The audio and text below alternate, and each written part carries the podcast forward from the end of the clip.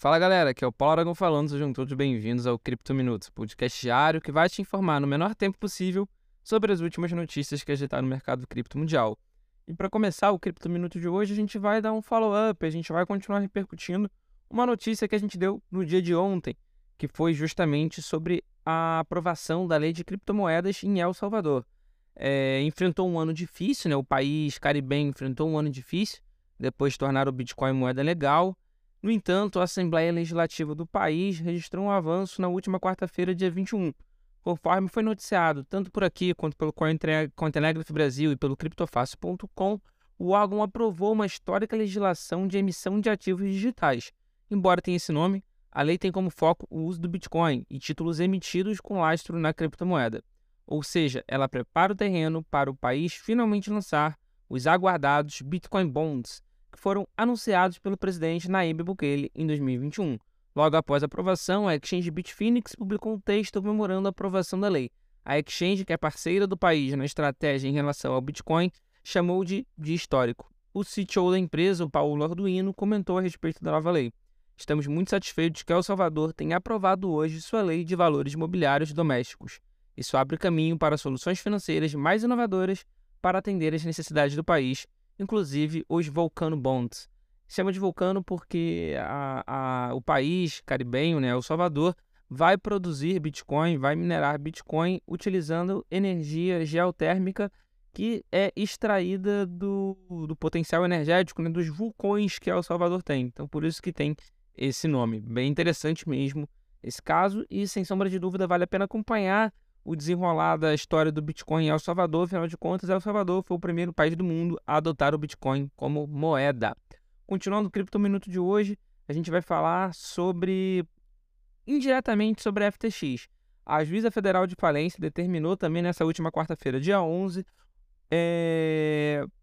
determinou o fim do contrato do direito de naming right, que é o direito de dar o nome, né, entre a FTX e o Condado de Miami.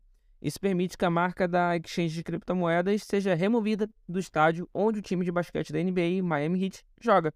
A decisão significa que em breve todos os sinais de publicidade da FTX no estado serão removidos. Não houve comunicado imediato do Miami Heat ou do condado sobre quando o processo de remoção começará.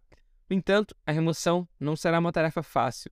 A marca da FTX no telhado do estádio, na quadra de basquete, em quase todas as entradas, nas camisetas usadas pelos funcionários de segurança e até mesmo nos crachás eletrônicos, nos cartões eletrônicos usados pelos funcionários para entrar na instalação.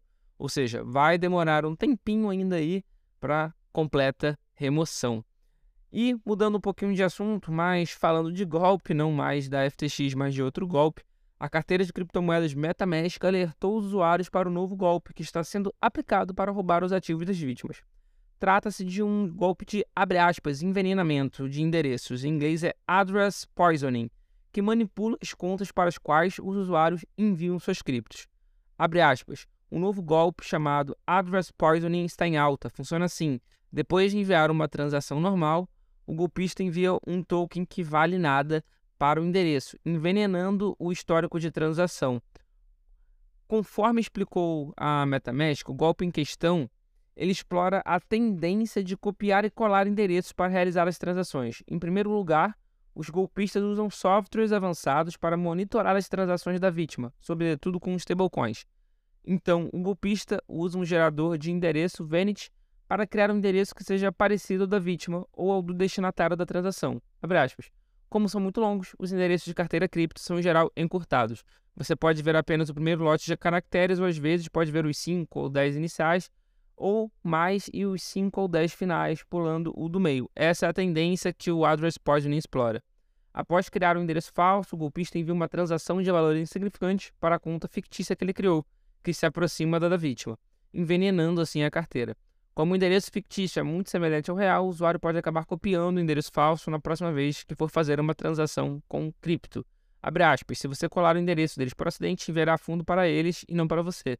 E como as transações on-chain, como essas são imutáveis, fecha aspas. Ou seja, sempre que você for fazer um envio de cripto, dá uma conferida direito no número de endereço que você está enviando. Não confere só os dois iniciais, os três iniciais e os três finais, não. Dá uma olhadinha lá no meio também. dar uma olhadinha maior, porque dessa forma você evita esse tipo de golpe e você evita, na verdade, todo tipo de confusão. E para tá para fechar o Cripto Minuto de hoje, a Robi encerrou a negociação de 33 tokens em um dia, um único dia, citando riscos e baixo volume. Eles divulgaram um, um comunicado no dia 11 falando que 33 tokens seriam retirados a partir do dia 16 de janeiro.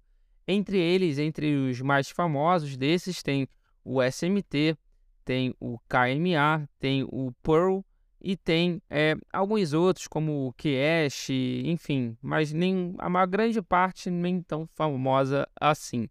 De qualquer forma, vale a pena você dar uma conferida na matéria completa lá no Cointelegraph Brasil para confirmar se você não tem nenhum desses tokens na Huobi. Se tiver, saque ou transforme em outra cripto para poder permanecer dentro da exchange. Esse foi o Cripto Minuto de hoje. Muito obrigado pela sua companhia. Eu vejo todos vocês aqui na semana que vem. Valeu!